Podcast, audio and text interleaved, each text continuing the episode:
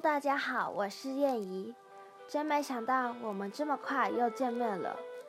嗯，今天呢，我又要介绍一个人了。他是谁呢？让我们一起来听听看。他字同熟，是福州临川文港人，同时也是北宋前期的政治家和婉约派的诗人。嗯，我想大家应该对他不怎么熟悉吧。其实啊，就连我也一样，在做这个 pocket 之前，其实我对他也不怎么熟悉哦。哦不，我想在这之前，我是连人名都没有听过的。他呢，是北宋诗人晏殊。虽然他不像苏轼或柳永一样有名，但我觉得他也很厉害哦。他的诗其实都很好听，而且也被许多人说很优美。嗯，因为他的诗都比较短，所以呀，今天我要介绍两首他的诗。第一首我要介绍的是《浣溪沙》，第二首则是《破阵子》。那我们就开始喽。《浣溪沙》，一曲新词酒一杯，去年天气旧亭台，夕阳西下几时回？无可奈何花落去。似曾相识燕归来，小园香径独徘徊。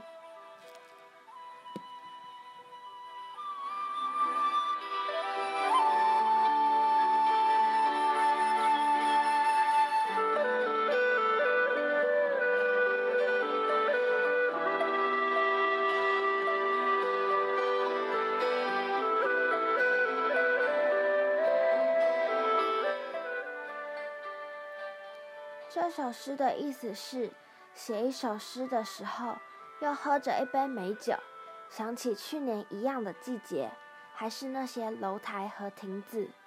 天空西下的夕阳，什么时候才又会回到这里呢？花总是要凋谢，这是让人无法改变的事情。那只翩翩归来的燕子，好像小时候的旧事，在弥漫花香的园中小路上。我一个人独自地走来走去，我很喜欢这一首诗带给我的感觉，很自然，很优美，也很孤独，但也感觉到了一丝丝的落寞，还有思念。我也不知道是为什么，但我真的好喜欢这种孤单的感觉。我想，可能因为跟我挺像的吧，因为每次我在国外一定训练的时候。我也常常觉得很孤单，而且因为语言不通，所以我几乎整天都在划手机。嗯，我会划到觉得手机很无聊哦。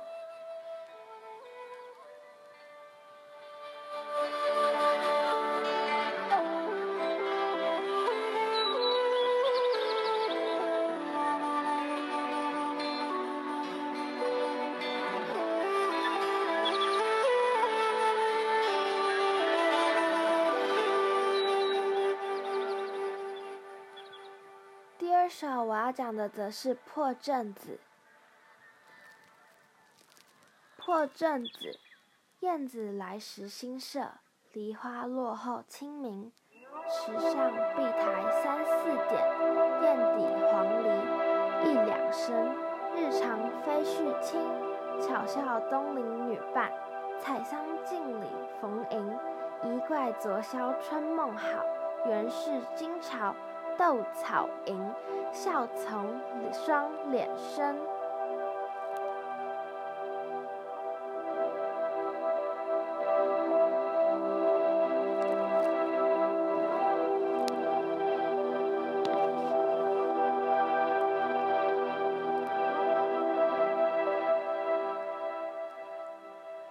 第二首的意思是，嗯，在看到清明节的时候。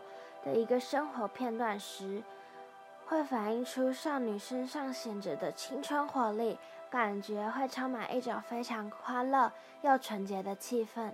这一首诗全诗呢都常用白描，我觉得笔的调调相当的活泼，风格却有有一些朴实，不过形象却很是生动呢。